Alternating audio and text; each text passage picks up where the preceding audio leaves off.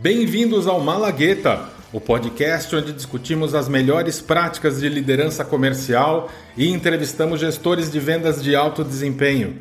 Aqui você vai ouvir dicas valiosas e insights para aperfeiçoar suas habilidades comerciais e alcançar resultados ainda melhores para a sua organização. Meu nome é Marcos Lacerda e eu serei o seu anfitrião. Estão prontos para apimentar suas vendas? E hoje vamos bater um papo com o Ricardo Loureiro. O Ricardo já trabalhou na Whirlpool, na Motorola e na Microsoft. Ele também teve passagem pela NOAA, uma startup de tecnologia para construção sustentável. Atualmente o Ricardo trabalha na Citrix. Ele gosta de tecnologia nas suas diferentes formas: software, hardware, produção e também acompanha o tema de sustentabilidade. O Ricardo já ocupou posições como engenheiro de pesquisa e desenvolvimento, gerente de engenharia, gerente de compras, account manager, gerente e diretor de vendas e diretor de parceiros, tanto aqui no Brasil como na América Latina. Ele é engenheiro eletrônico pela Unicamp, onde também fez mestrado em computação e automação, e tem também um MBA pela Fundação Dom Cabral. Ricardo, muito obrigado por aceitar ser entrevistado aqui no Malagueta Podcast. Lacerda, eu que agradeço. Espero que eu possa contribuir com você e, de alguma ideia, de alguma forma, contribuir com os ouvintes do seu podcast. Com certeza. Ricardo, começamos com a primeira pergunta. Nessa intro que eu acabo de fazer a seu respeito, eu comentei sobre a sua formação. Mas conta pra gente, como é que um engenheiro eletrônico foi parar em vendas? Bem, né? Meu primeiro emprego foi de, de engenheiro de pesquisa e desenvolvimento. Eu ainda estava no final do meu mestrado, né? E aí apareceu essa oportunidade de começar a trabalhar com pesquisa e desenvolvimento, que tinha, um certo forma, ligado ao que eu estava fazendo de mestrado. Mas eu dei muita sorte nesse processo. Logo, acho que no segundo ano que eu estava nessa função, apareceu um projeto mundial da, da Whirlpool, que era no headquarters da Whirlpool, em que eles estavam repensando toda a estratégia para a eletrônica. E aí eu fui convidado a representar o Brasil. Dentro desse processo, eu acabei passando sete meses no headquarter da Whirlpool. E que foi interessante porque abriu a minha cabeça para várias áreas, que envolvia não só a parte da estratégia, mas tinha a ver com repensar supply chain, repensar desenvolvimento de produto. E aí, ao voltar, responsável pela implementação, em um ano eu passei para a área de compras, né? Eu virei gerente de compras. E aí eu passei de engenheiro para a parte comercial. E essa foi a minha entrada na parte comercial. E que ajuda né, até hoje a entender os processos de compras. Com isso, depois de um tempo, a Motorola, que era um dos meus fornecedores, me convidou para trabalhar com eles, e aí era vendas, então mudei do lado da mesa, e aí fui para a parte de vendas. E aí comecei minha carreira de vendas, e acho que é uma coisa que quando você entra para vendas, abre uma, várias portas. E o que mais me atraiu foi a questão de eu poder estar tá vivenciando várias experiências ao mesmo tempo. Quando você estava na empresa, você tem o seu projeto, no meu caso, vários anos, e aí, no caso de vendas, às vezes vivenciava isso multiplicado pelo número de clientes e projetos que eu tocava. Então foi assim, de um engenheiro para, para vendas. Mas a parte de engenharia me ajudou a vida toda. Eu acho que é sempre importante a gente carregar um pouco disso.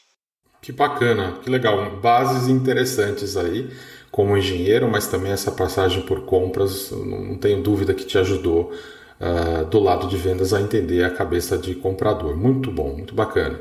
E, e aí, uma vez na área de vendas, Ricardo, como é que foi essa tua trajetória dentro da área?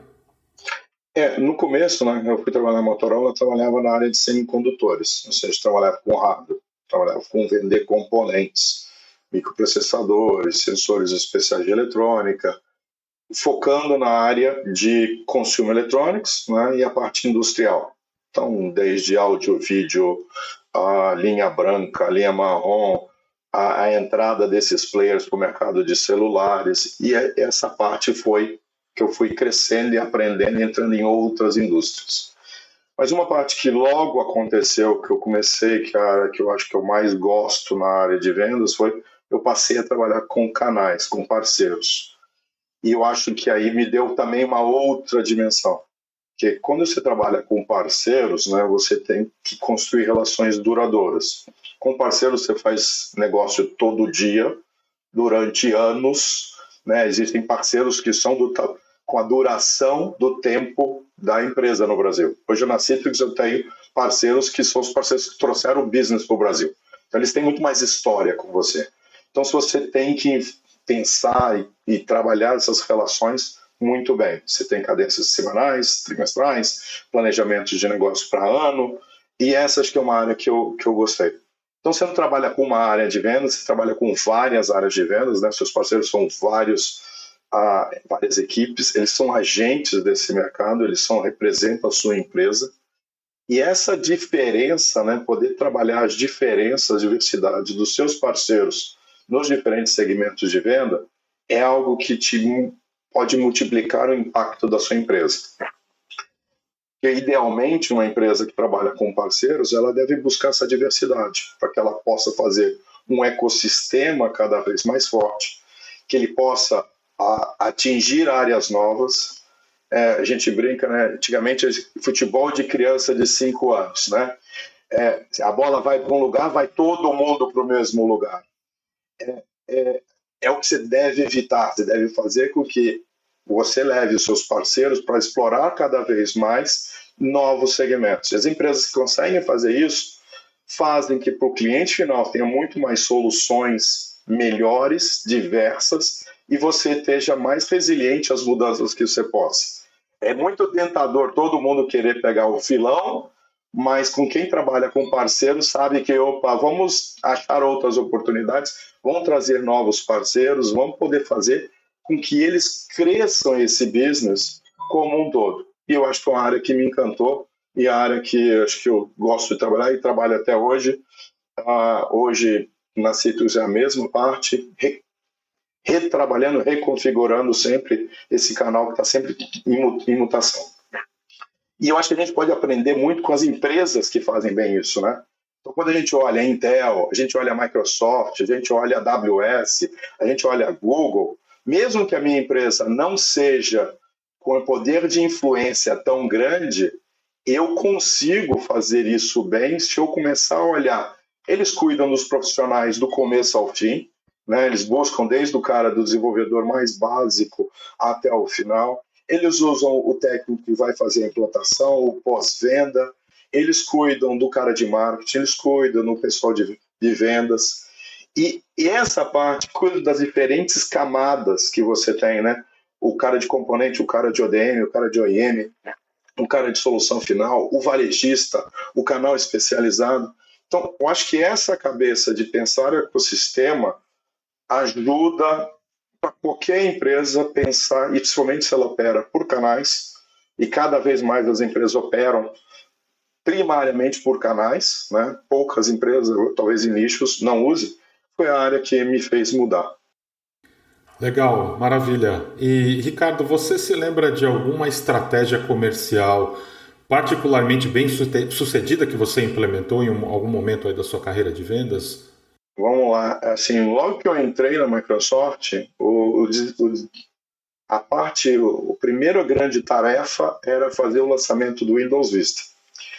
Todo mundo vinha do Windows XP há muitos anos, você tinha os players muito confortáveis com isso, e eu acho que é um bom exemplo de como você, de vez em quando, você tem que desafiar a sua, a, os seus parceiros, a sua cadeia. A gente queria lançar um produto em que a gente ia, realmente ia fazer um corte, lançar um novo produto. Tinha uma série de desafios técnicos para isso. E os grandes parceiros eram os pais contras, porque eles viam todas as dificuldades. Ah, meu inventário é antigo, meu produto, eu tenho que certificar. E aí a gente, como empresa, a gente trabalhou muito em achar várias formas de movimentar essa cadeia.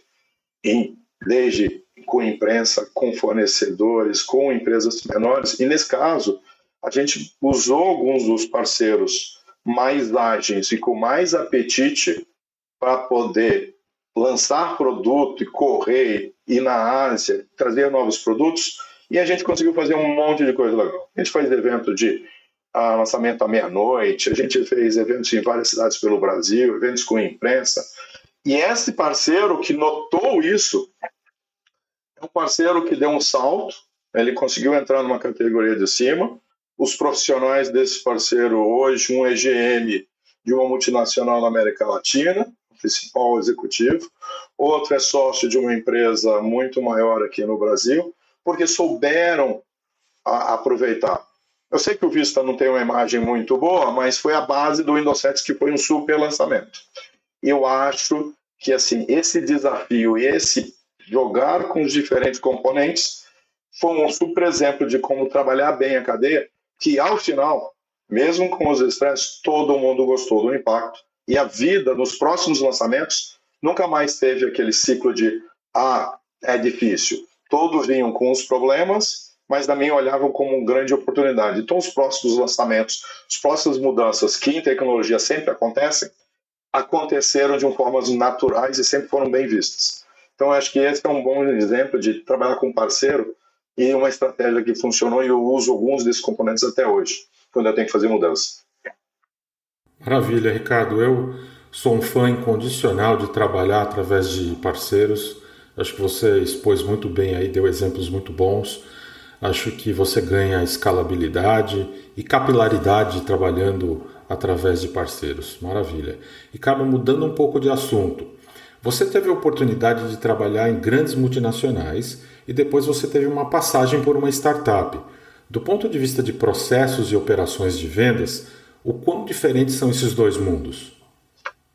Eu acho que assim, é um, é um momento diferente. Então eu fui, só para contextualizar, eu fui para uma empresa que quer transformar o jeito que se constrói prédios. Né? Prédios, a gente está passando por uma emergência climática, a gente não tem como negar o impacto disso.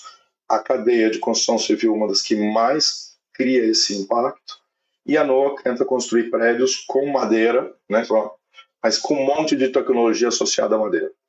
E aí a minha principal função lá foi usar esses, esses relacionamentos, construir esse ecossistema, criar parcerias. Então, o melhor arquiteto para esse tipo de projetos fica no Canadá, a empresa de engenharia que melhor projeta fica no Canadá, a melhor empresa de madeira fica na Finlândia, tem um arquiteto que eu acho maravilhoso do jeito com que ele tem a cabeça, fica na Inglaterra, aqui eu tenho os locais, então passou por contribuir, por redesenhar e criar essas relações que tinham a ver com entender, aprender tecnologia, que é isso, né?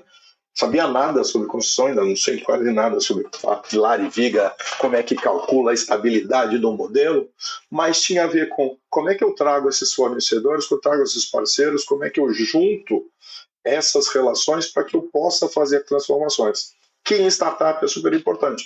Você precisa, você não tem grandes budgets, você não consegue é, mobilizar os outros porque você é novo, você tem que se provar mas à medida que você coloca esses argumentos de vendas e coloca essas relações, você consegue começar a criar projetos e atrair os investidores e os outros componentes que estão externos. Quando ele olha uma associação de empresas com profissionais que têm experiência e, e se juntos ele traz algo novo para o mercado, que é isso que a startup busca. Então acho que eu comecei meio por acaso porque eu estava investindo nela, comecei a dar muito pitaco acabei sendo convidado para ajudar a organizar isso. É, eu, então, acho que essa questão de poder usar esses componentes de vendas para construir relações me ajudou e eu acho que startups precisam disso. E eu acho que startups, trazendo profissionais com experiências diversas, podem construir soluções muito melhores. Maravilha, Ricardo, que experiência bacana. Bom, última pergunta aqui para a gente concluir essa entrevista. Se você tivesse a oportunidade de recomeçar sua carreira de vendas do zero novamente, o que você faria diferente? Eu, eu acho que assim, quando a gente entra em vendas, a gente entra com uma empolgação de é, ir para o mercado, conversar, tentar ações, né? Eu acho que eu, eu investiria mais em estar tá mais preparado, conhecer mais do meu produto, conhecer mais dos meus clientes, ter mais de humildade nesses aprendizados para que a gente possa depois sair olhando isso e achando soluções. Porque acho que em vendas você está sempre buscando problemas, né? seja do seu cliente, qual o problema que ele tem, que você com o seu produto, com a sua solução, com os seus parceiros vai, vai poder resolver. Para entender problema, você tem que conversar, você tem que entender profundamente, você tem que saber falar vários níveis de conversa, né? Uma conversa mais técnica, uma conversa do cara de logística, porque uma vez me disseram que assim, se eu puder em vendas, o jeito bom de vendas é eu acho uma coisa que custa muito pouco para mim e tem muito valor para o meu cliente e coloco na minha solução. É barato para mim complementá-la e, e cria um valor enorme para o meu cliente. E algumas coisas disso vêm de, do seu relacionamento, vem da sua marca, do poder de você levar o seu cliente para mercados que ele não conhece, trazer informações para eles. Então, quanto mais eu tiver próximo e entendendo disso, e tendo a sua unidade está sempre me preparando e olhando, eu acho que seria uma coisa interessante. E uma outra coisa que a gente, em venda, a gente fica muito preocupado com o resultado, de vez em quando a gente esquece que o resultado, sem uma previsibilidade do resultado, de vez em quando pode não ser tão bom. Quanto mais você cresce na carreira de vendas, mais você é cobrado pela previsibilidade do seu resultado. Por quê? Porque as empresas, em geral, né, tirando poucas exceções, a linha de vendas é a que drive o resultado financeiro da empresa, que daí se constrói todo o restante. Então, eu, eu fazer o meu resultado do quarter no último dia, sem poder dizer que vai acontecer, é, não é necessariamente bom. Enquanto em venda você está muito empolgado por fechar e você de vez em quando você calibra errado. À medida que você vai construindo e aprendendo a ter essa consistência de planejamento, consistência de previsão, eu acho que você aprende e se torna um melhor gestor, porque você vai poder comunicar. E a outra coisa é, a gente está vendendo para dentro e para fora. Muitos dos resultados que eu consegui e que eu vi pessoas muito melhores que eu conseguindo tinham a ver em vender para dentro os problemas que a gente tem do lado de fora. Parceiros que vinham e falavam: ah, vocês são muito grandes, nunca vou conseguir mover vocês, eu tenho esse problema, mas deixa quieto. Na minha experiência, trabalhando com muitas pessoas boas, a gente falou assim: é aí que a gente precisa. A gente conseguiu, em, em vários eventos, movimentar empresas enormes e apresentando casos e levando as pessoas do Brasil a falar com o número um da empresa, o número dois da empresa. E aí construir uma solução para o Brasil. Porque a gente sabe, o Brasil é difícil, é complexo. Se a gente não souber fazer essa solução funcionar para o Brasil, a gente só vai, vai ser difícil e vai gastar energia. Vender para dentro é tão importante quanto vender para fora. Maravilha, Ricardo. Obrigado. Excelente exposição. É, muitíssimo obrigado aqui mais uma vez por dar essa entrevista aqui para o Malagueta Podcast. Muito obrigado, eu agradeço. Espero que possa ter ajudado alguém.